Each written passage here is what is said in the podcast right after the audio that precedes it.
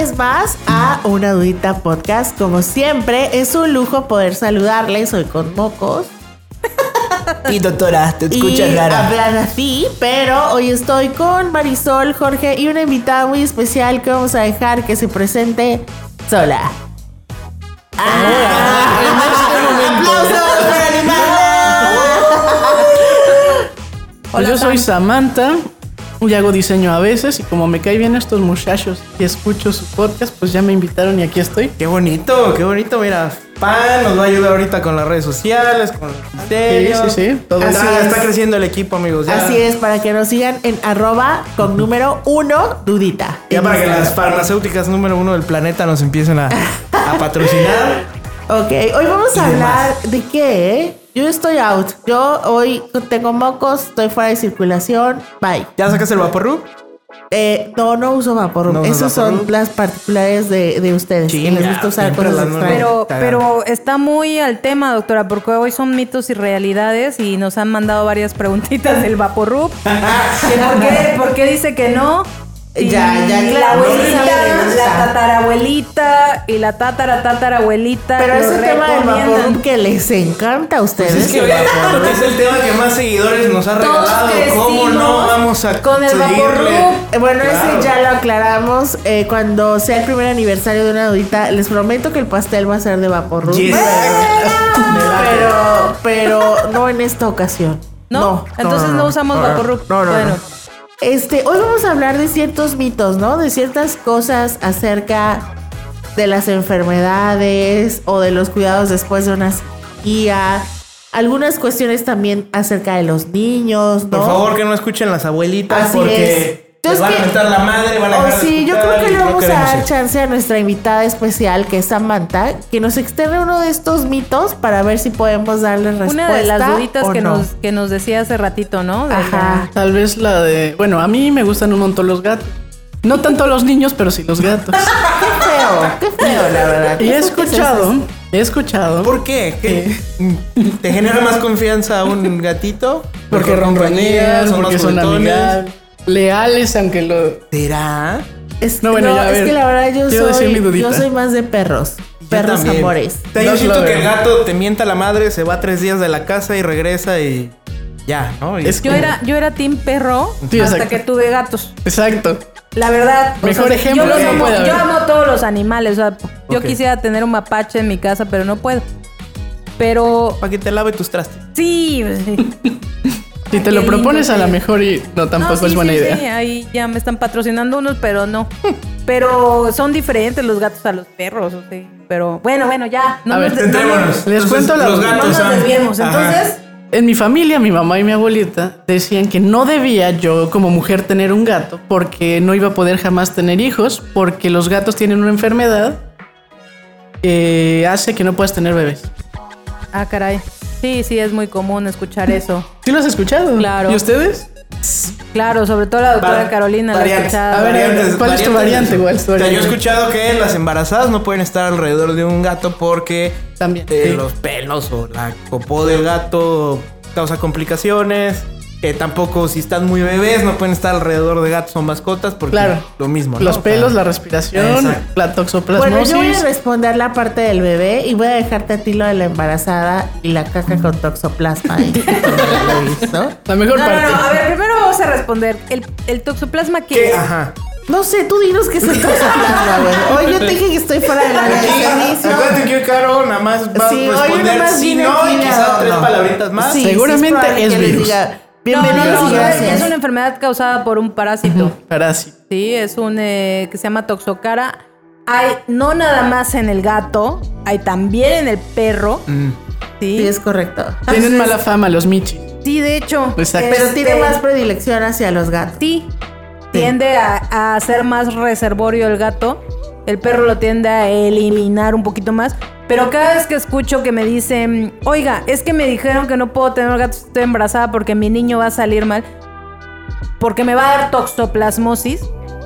agarro y le digo, bueno, pues que se va a comer la caca del gato, qué onda, o sea, Pues mira, cada quien sus prácticas, cada quien sus pues es que si hacen eso, si se comen la caca, pues bueno. Aquí no estamos para juzgar. Cosas la peores vendrán higiene, O sea, pues es que si no quieren todo. que les dé toxoplasma, ¿para qué se comen la Pues caca? que le limpien el arenero, la Eso, yo escuché Exacto. eso, que, que no tienes que dejar el arenero sucio pues por más de un día, entonces no Así generas Para nada. empezar, los gatitos, para empezar, los gatitos son bien, son bien este, limpios. Y la bien neta. hermosos. La verdad son Eh, yo mucho tengo más. otros datos. No, no, yo no, tengo no. otros datos. Eh, Es una realidad que los Yo- gatos son ajá. más, son más limpios que los perros. Sí, sí, sí son, sí son. Yo tuve perros y tuve gatos y yo tenía que levantar la caca de mis perros. Mi Boris es perfecto. Es todo Bueno. lo que voy a decir. Donde quiera Bueno, que. Pero vive en otra casa.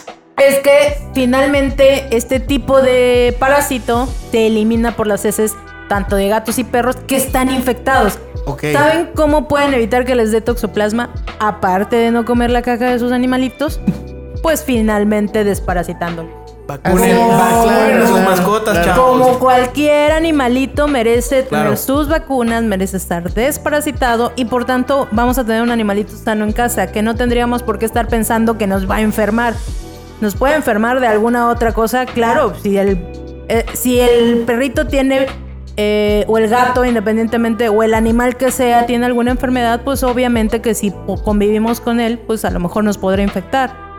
Algunas no son de transmisión directa, como por ejemplo, también escuché el otro día que me decía una paciente, es que mi gato, el gato, perdón, el gato de mi vecino tenía sida felino. Ah, claro. Ahí. Y no, y que se armó un borlote porque les iba a pegar. A ver, el sida felino es diferente al sida humano, totalmente diferente. O sea, si hay un SIDA felino. claro. Claro. Claro, Supuesto. Au. claro, así como hay leucemia felina, sí, eh, Hay cáncer también. Sí. Y cáncer de ojo de gato. Sí, sí los he escuchado. En la consulta es muy común que de repente te digan, este, oiga, pero es que no puedo estar con animales porque estoy embarazada. No, para nada. Si sus animales están sanos, pero por supuesto que pueden convivir con ustedes. Si ya Ahora, está ahí el marido, señora, ¿con qué hombre? Eso ya, es gusto, ya, ya. Pero eh, definitivamente sí, o sea, un animal sano representa a que también nosotros lo estamos cuidando como cualquier ser vivo que mm, vive con nosotros. Pues es que como todo en esta vida es mantenimiento. Entonces, sí, claro, güey. Sí, esa Sí, claro, con 100%, mantenimiento. 100%. Sí. Entonces, para el bebé o para el niño es igual. O sea, si es una mascota sana, no debería representar una amenaza para el desarrollo de alergias o enfermedades, incluso desde las etapas más tempranas o de recién nacido, porque también es una pregunta común, ¿no? O ya cuando están en la parte final del embarazo y en la consulta prenatal, te preguntan, eh, ¿mi mascota va a poder convivir con mi bebé? Y la respuesta es sí, ¿no? Este, o tenemos gatos y perros, ¿van a poder estar alrededor del bebé? Sí. De hecho, le ayuda a generar anticuerpos, ¿no? Incluso Digo, si hay, más lugar- hay adelante. lugares donde hasta el perro está ahí en el nacimiento. Digo, exacto, ya Claro. sí. circulan las fotos ahí. Ah, bueno, exacto. Yo iba a sí. preguntar porque, por ejemplo, no falta que llegue el perro y te lame toda la cara y pues te le lame la cara al bebé. O sea, tampoco, o sea, son los extremos, ¿no? O sea, tampoco es como que. Y no creo que le vas a dejar a que tu perro le lamba la cara a tu hijo, con honestidad, ¿no? Pero, pero sí puede estar cerca, sí, ¿no? Este. Incluso aunque fuera un, un bebé alérgico, un niño alérgico, pues igual, o sea, no tiene nada que ver con el desarrollo de alergias. Un paciente alérgico controlado puede convivir con sus mascotas. Y no Entonces habría ahí ya problema. respondimos esa dudita, espero yo, Sam. Check. A ver, Ya Jorge, ¿tú qué has escuchado? ¿Qué otra, qué otro mito por ahí? Ah, bueno, mira, yo, uno, uno que me quedó desde hace como dos semanas, que Ajá. hablábamos de gripita 1 y, y, y este. Mocos uno. Moquito 1, caquita 1. Eh, hay uno que a mí siempre me dicen que es como: si estás afuera, Ajá. corriendo en el bule donde Ya sea, sé por dónde va. te agarra la lluvia, Ajá. ¿no? te mojas, Ajá. ¿no? De la forma más desgraciada posible y terminas como cacatúa. Y no te vayas enseguida, te enfermas, Te respeto. te resfrías. Eso, ¿es mito o es verdad? Es mito, obviamente, no tiene nada que ver. Pues es que, a ver, yo pregunto, ¿cómo el cuerpo dice, ah, ya me bañé, ya no pasó nada? Preguntaría yo, ¿y cuando te bañas no te mojas? Exacto. ¿Cuál es la diferencia? cómo? O sea, ¿cuál sería la diferencia seco, entre, entre el mojado de la lluvia y el mojado de la Pero es que regadera? el agua puede ser caliente, Bueno, por ahí si es una lluvia de la. Ciudad de México, pues a lo mejor sí mejor Bueno, ahí se te deshace la piel y te salen tres ojos, ¿no? ácida, O sea, eso ya lo pero- sabemos. Es Claro. radiactiva. Pero pues no, no tendría razón de ser. O sea, si a lo mejor, ejemplo, te tardas tú en llegar a tu casa y ya cuando llegas, no sé, se te fue el agua, te cortaron la toma, lo Claro. que sea. No hay agua y ¿qué va a pasar? Pues no te va a pasar nada. El día que ya tengas. Pues y es te ya, ya cuando llegaste a la casa ya está seco, ¿no? Pues sí, ya está seco ya. Nada, ¿no? Pues yo creo que lo decían en el sentido de que a lo mejor la Pues lluvia yo pudiera digo que estar sí se bañe. ¿no? Si estaba sudando y le llovió, Ah, no, por eso, que o se sea, bañe y que no se Sería como por cuestión de higiene, pero no como porque si no me baño. Ajá, eso de que bañate si no te, vas a resfriar. Pero a ver, vas al trabajo y, y está la lluvia y pisas unos charcos y llegas con los zapatos mojados y necesitas estar de godín ocho horas. Pues me quito los zapatos Sí, y sí, claro. con permiso. Es más probable que te salga un hongo a que te enfermes de gripa. A mí me Sí, es pasó más eso. fácil que te salga No, un no champiñón. no el hongo, lo de los zapatos. que te salga un champiñón a que te dé gripa, ¿no? Entonces, eh, es un mito, no tiene nada que ver, o sea. Es como, es como el mito de, en verdad, el frío, ¿cómo era? La frialdad, no. Entra la enfermedad entra por los pies. eh, Claro. No sabemos aquí por dónde le entre qué cosa a cada Eso sí es cierto, eso estaba en nuestra lista. Sí, eso, eso sí lo preguntaron. Lo preguntaron, de que. Yo no sé por dónde les entra a ustedes. Eh, las vías de, de contagio, regularmente, por ejemplo, cuando son cuadros de vías respiratorias, es por, a través de gotitas de flush, por aeroalergenos, ¿no? O sea, por partículas suspendidas en el aire, ¿no? Eh, por ejemplo, la gripe, que les decía que es por microgotitas de saliva o flush, que contienen por ahí el virus vivo, activo, ¿no? Y pues vean cómo estamos por esta pandemia. O sea, la, en mucho hemos aprendido en dos años ya de cómo la principal vía de adquisición de coronavirus pues era a través de respiratoria, ¿no? Y por, y por ende el uso de cubrebocas. Que nuevamente vamos hacia la temporada invernal. Pues yo les sugiero que sigan usando el cubrebocas porque no tan solo es el coronavirus esta vez, sino todos los virus de la temporada invernal, adenovirus, virus esencial respiratorio, el de influenza, ¿no? Que sigue matando a personas el virus de influenza. Entonces, una razón más para seguir usando el cubrebocas, sobre todo en lugares cerrados. Hablando de eso, de temporadas, ahí había una dudita, ¿no? En que si el frío causaba enfermedad. Ah, ok, sí. ¿O cómo era? No, Jorge es el que se la sabe, él es el que la ¿no? notó. Sí, sí, sí. Y el frío me enferma, ¿no? O sea, ¿por Y qué el el frío? si por estar el Y por estar en una baja temperatura, estar descalzo. Bueno, o es que hay que tomar en cuenta que nosotros no vivimos en un clima cálido donde, donde casi todo Eso el y lo de las calcetas, ¿me lo responde, por favor, doctor? De las calcetas. Que bueno, sí. voy con la parte del aire acondicionado. El frío, el frío lo único que hace es que los cilios no se muevan. Los cilios son como un cepillito que hay dentro de la vía respiratoria que mueve al moco, ¿no? Entonces, en contacto con el frío, los cilios ya no se mueven con la misma frecuencia ni con la misma eficacia, pero no es el factor que desencadena la enfermedad. Es te enfermas de gripe, como yo, por ejemplo, que porque estuve en contacto con, en este caso, con un niño enfermo de gripe y me contagió. Pero no, no es porque yo esté todo el tiempo en el aire acondicionado o porque pase del calor al frío. Estos cambios bruscos de temperatura, lo único que van a hacer es que mis cilios no se muevan adecuadamente, pero no me va a generar la enfermedad. Entonces es un mito. Mito. O sea, no me enfermo porque esté yo todo el día en el clima y luego Y salgo salía- aquí a Veracruz, el pinche solazo, ese cambio Claro. brusco de temperatura, no. No Solo es eso. hipo, ¿no? Pues no es la causa, o sea, es que no es un factor, no es la- el agente etiológico, no es la causa. ¿Ven? Mm. Sigan en el clima, amigos, no pasa nada. Así es, sí, si no todos viviríamos enfermos continuamente. No, porque finalmente siempre va a haber como que enfermedades temporales, ¿no? Bien sabemos que cuando viene la etapa del calorón, la Así mayoría es. son las enfermedades eh, ¿Del estómago? Del estómago, así es. La Ahí la vía de contagio es fecal oral, ¿no? O sea, hace tanto calor. Del Es- gato, doctor. Del gato, del perro, del humano. Todo de, escurre y todo de se de quien sea. Ahí asco, porque Pues porque. A ver, aquí es un servicio a la comunidad y nos debemos a la pregunta. Así es. Porque yo creo que lo que nos ha dejado esta pandemia es, nos ha enseñado, uno, a usar el cubrebocas y dos, y A más importante, a lavarnos Sí, las claro, manos. sí, definitivamente. Entonces, definitivamente, claro, en temporadas de calor, que aquí son 360 días al año, este, eh, predominan más las, los cuadros gastrointestinales. Entonces, Entonces, bien. ya aclarando y aterrizando la idea, el clima no me enferma. Sí, hay más algunos este, cambios que se presentan en el cuerpo, ya lo dijo la doctora. La escoba que tenemos adentro que se llaman cilios, saca la basura, pero cuando hace frío, pues se queda en pausa. Oye, y a los, y a los dones, señores, cierta edad. Achú, No, no, de cierta edad, no de mi edad. Yo estoy en la flor de la juventud.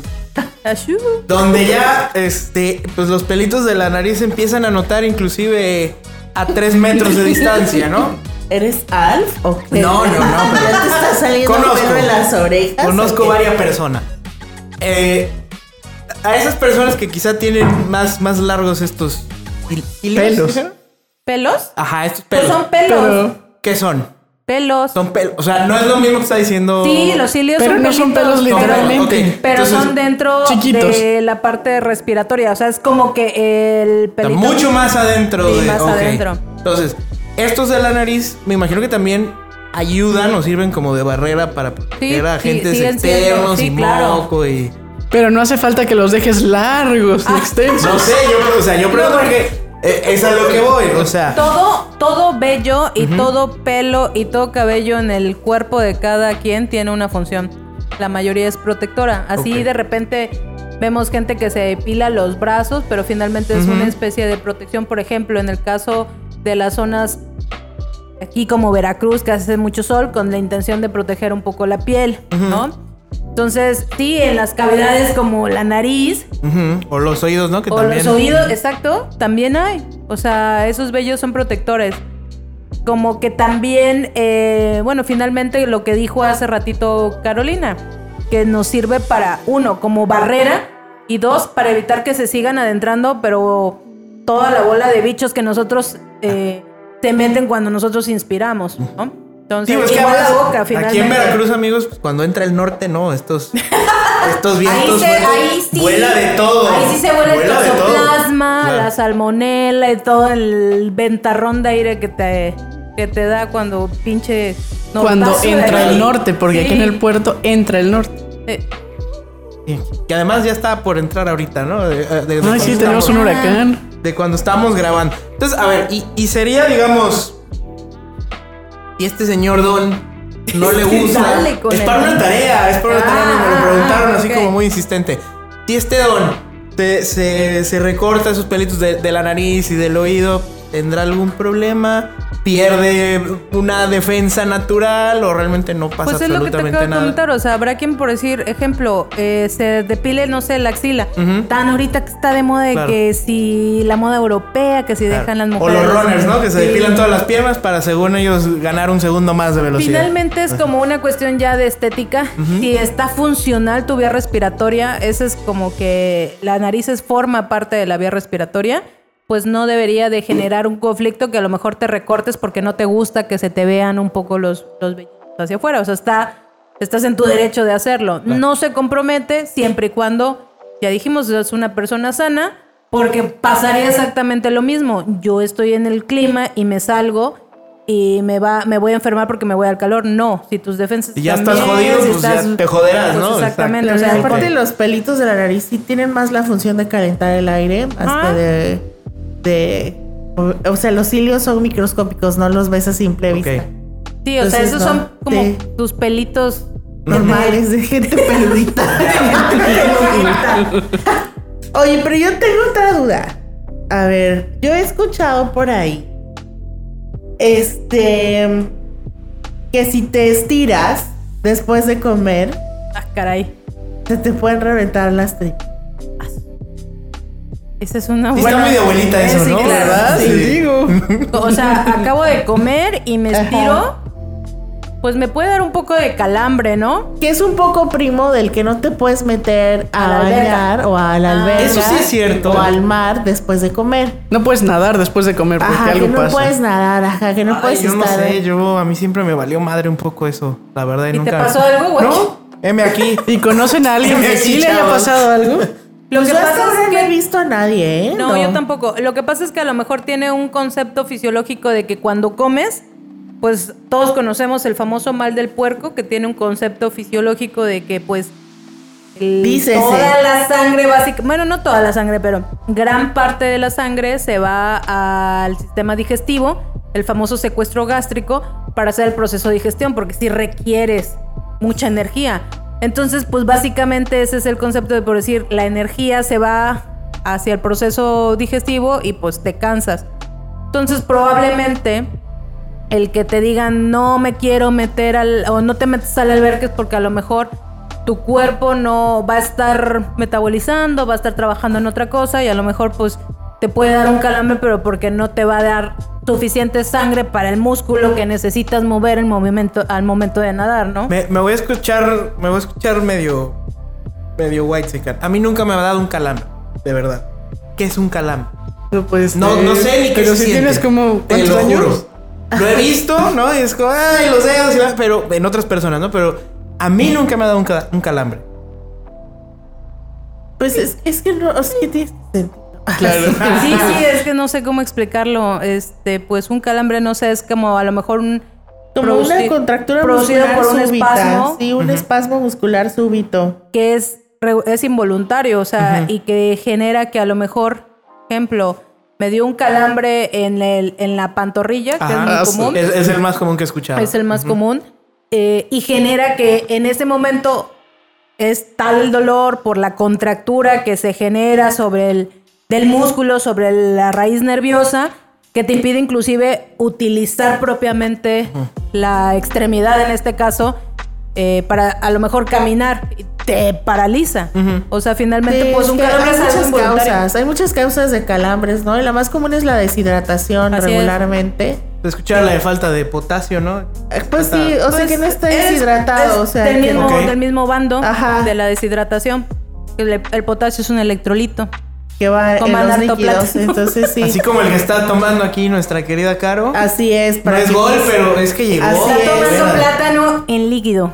Eh, sí, lo que pasa es que también quiero aclarar por aquí un mito. O sea, una vez que uno está enfermo de gripa y hay mucho moco, lo principal para mantenerte bien, o sea, o que te recuperes más rápido, es el descanso y la hidratación. La hidratación. Entonces como todo. me estoy hidratando para que el moco fluya, porque no hay mejor jarabe para la tos o la congestión nasal.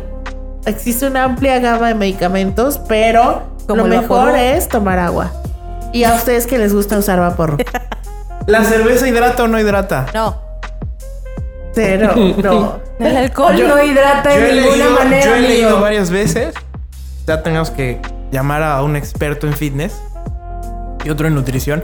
Pero he leído varias veces eh, donde mencionan que estudios de no sé dónde, madres, eh, dicen que tomarse una cerveza después de hacer ej- ejercicio es bueno. Este, yo tengo otros datos. Otros datos. ¿Cómo por qué Y lo he leído, eh, o sea, lo he leído en, vari- en varias ocasiones, no nada más como que ah, el articulito esté perdido en No solo en TikTok. Noticias, no, varias veces.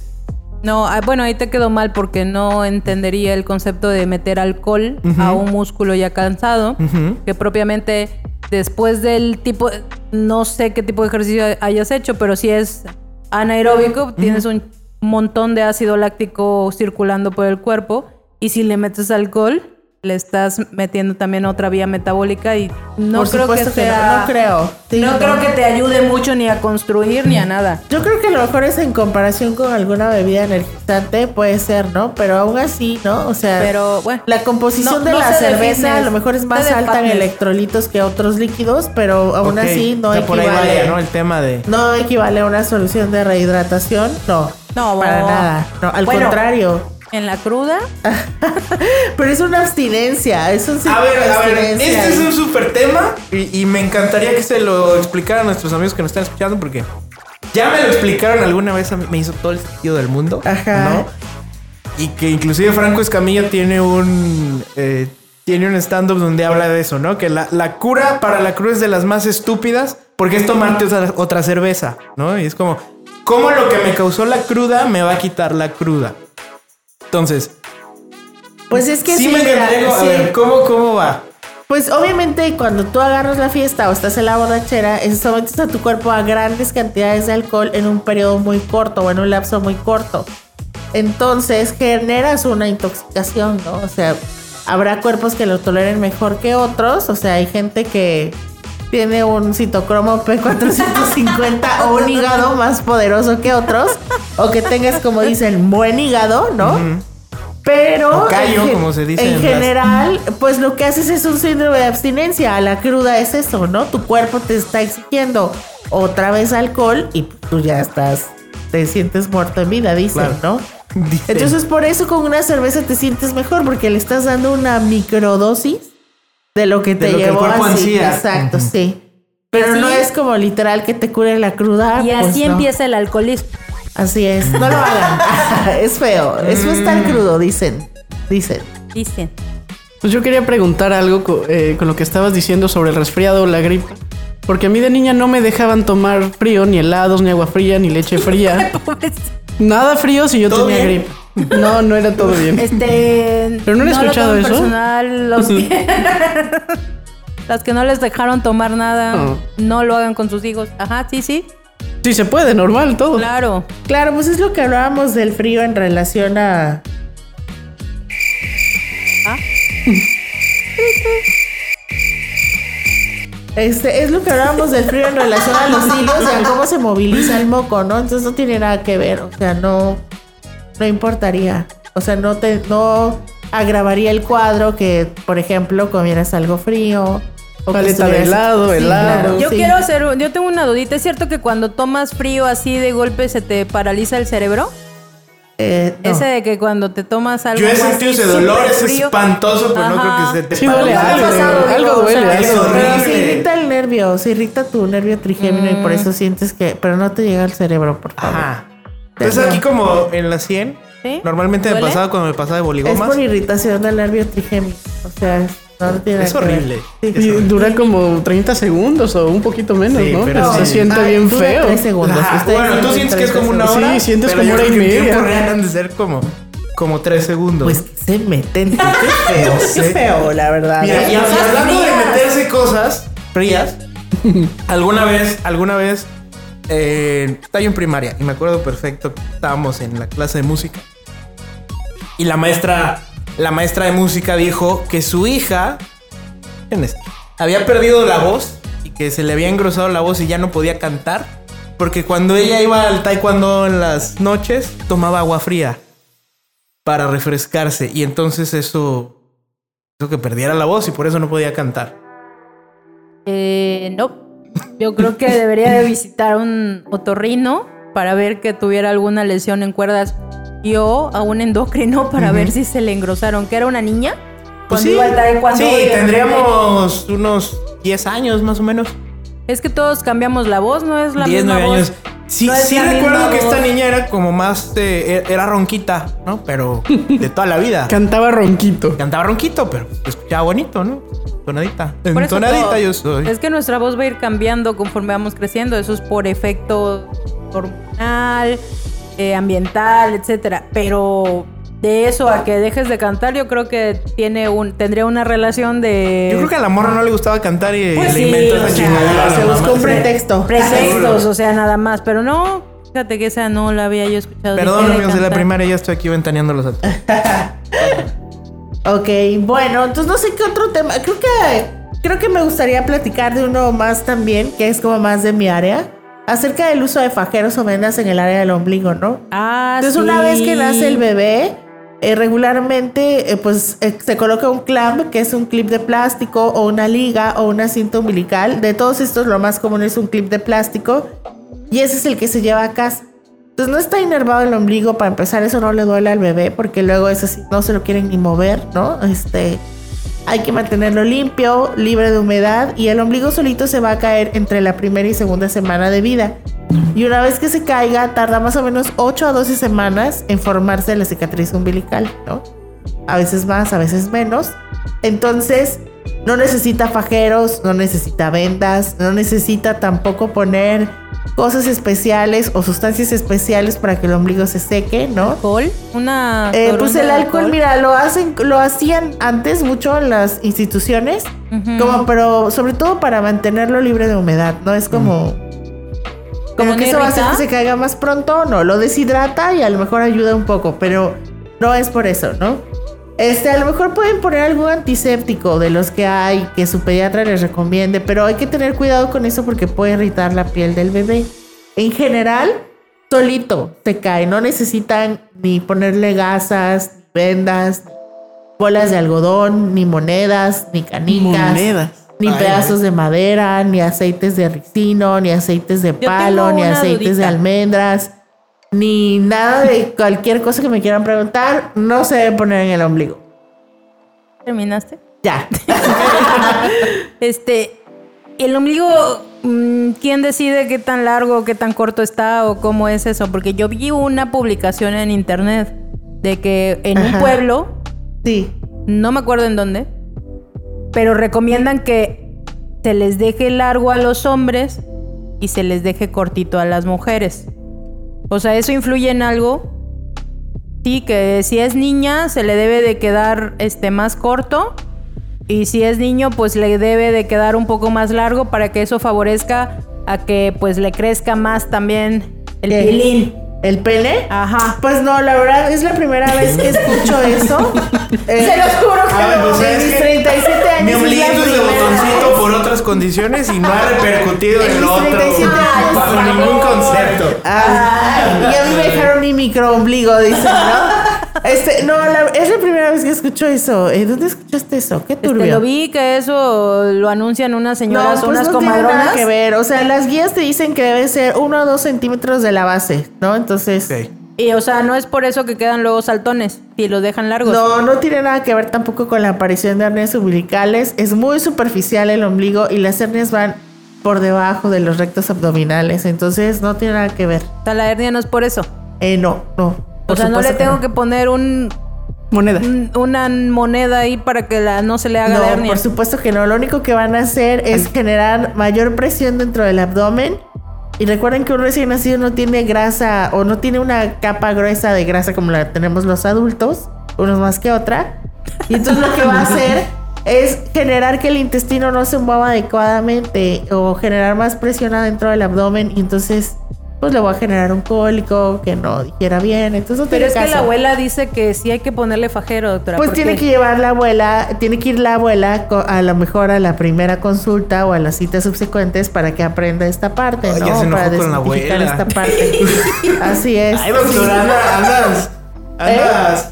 Andas filosa hoy. Ando con mocos. Ah, Oye, y a ver, monedas, y, ¿no? y además Pero- del fajero, yo también he visto que a los bebés les ponen un hilito rojo que, para que el mal de ojo, Ah, pero más que, los no me los vayan a Se los ponen desde las embarazadas, ¿verdad, Marisol? para el eclipse, así es, para, para que la luna llena. El mercurio retrógrado, ¿no? Ah, su madre, sí. No, Así. Eso también es un, es un gran mito. Eh, yo creo que eso ya es, no sé, la verdad, les voy a, les voy a fallar para saber desde dónde viene ese, esa creencia del hilo en las embarazadas. Algunas dicen que es para que no influya la, la luna en el bebé y que el bebé no salga con malformaciones. Otras simplemente dicen que es para que no se les adelante el parto. Otras para que salga todo bien. Entonces, pero finalmente aún, eso sí, lo he visto. Desde el grado académico del analfabetismo hasta la maestría, he visto mujeres embarazadas con, con hilos o con eh, esos cintas rosa- rojas. ¿Por qué no tiene ningún efecto sobre el bebé? No tiene ningún- No tiene ningún efecto sobre el control prenatal ni nada por el estilo, pero lo usan. Yo creo que eso Sí, es. una creencia popular nada más por ser mexicanos. Porque no lo he visto en ninguna otra cultura hasta donde yo sé. Ustedes me podrán desmentir si hay alguien ahí de nuestros escuchas que sepan de dónde viene como que la historia del hilito. Creo que ya lo habíamos comentado en algún momento, Jorge lo, lo dijo del famoso mal de ojo. Pero eso Así también es. es una como creencia popular junto con lo de la mollera. Es una de las creencias populares que tenemos. Sí, hay mucha gente con la mollera sumida.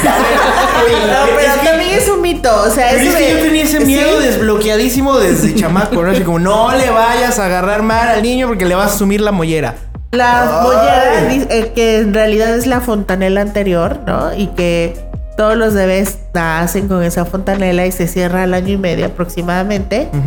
No es que se te suma ni se te hunda a menos que tengas deshidratación, pero por Sí otra causa es muy difícil. O sea, tuviste un trauma directo o algo así, pero si no, tampoco. Y la fontanela se hunde porque están deshidratados los niños. Así es. Y sí, sí, se ve, se ve muy marcado. Pero no, o sea, es- digo, o sea, eh, lo mencioné porque son como creencias de que les tienen que soplar o no sé cómo le dicen Ah, tú. para Tú que se desinfle la fontanela. Sí, a mí me ha tocado, hubo un caso muy feo de un niño que como que lo agitaron, al bebé lo agitaron Ah, pero hicieron el Shaking Baby Syndrome, ¿no? Exactamente, y hizo una algún problema, ¿no? Neurológico o algo es, así. sí. Porque lo agitaron para que no sé qué le iban a acomodar al Se pobre le recién nacido. ajá. Así es. Entonces, Todo mal, hay muchos, hay muchos mitos. Habrá mitos que no nos generen pues conflicto o que no no, o sea, que no repercutan a lo mejor a la larga, eh, como es el de recortar los pelitos, ¿no? Pero habrá otros que sí no lo hagan. O, o como por decir, el del hilo. Yo no tengo inconveniente que, se- que de repente yo veo embarazadas, ¿no? Eso me dijo. Pero que se lo pongan, pues está muy bien, es parte de nuestra creencia Claro. y nuestro folclore México mexicano. mágico. Digo, a mí cuando yo me embaracé así como que, póntelo y póntelo, porque si no la... Bueno, no. ¿Y te pusiste ¿Te lo pusiste? rojo estando embarazada? Pusiste una imagen de Ramstein ahí. me, me puse un, cru- un crucifijo. Al revés. No, no, Ay, no. no, qué feo que sean así. No, bueno, no, creo que hablamos ya de mitos súper importantes hoy, ¿no? O sea, o esclare- esclarecimos como... Sí, o sea, sí nos comunes. mandaron ahora bastantes este, duditas medias Medievales. relacionadas. No. No, no, volvemos a lo relacionadas al folclore mexicano. Claro. Eso de las calcetas a mí también me lo decían. ¿Qué de, que- las calcetas? ¿Pero qué, qué decías de las El calcetas? de que no te vayas a quitar las calcetas porque por ahí se te va a meter la frialdad o la enfermedad. A la Vamos frialdad de está nuevo con el frío. bebé, no en las calcetas. Así. O sea, eso de que te entre un aire no es. Que te entra un aire Ajá, también o sea, por los no, pies. por supuesto. Yo no sé qué les entra a ustedes. Que el mal de empacho, que no sé qué. Pero no, todos esos son mitos. Que les truenen su empacho cada quien en su casa. O como el que decía, bueno, el que en, eh, fuera del aire nos comentaba Sam, que el- en el- uno de los capítulos pasados les había dicho de las tomates aquí en el, en el cogote, aquí en la Tengo garganta. la teoría de que a ti te pusieron eso, güey. Porque A mí me lo sí. pusieron, yo lo dije. Ya lo dijo, Que te sí. Yo lo dije, salsa me roja pusieron ahí en el cuello. Unos, no, eran unos tomates verdes asados así Ah, tomatillo, salsa verde, tu salsa verde. Cal- sí. calientes aquí en el cuello para las paperas, pero dice Samantha que a ellas se los pusieron en la espalda, entonces Es que son tomates muy milagrosos. sí son, son como Sí, variantes. definitivo.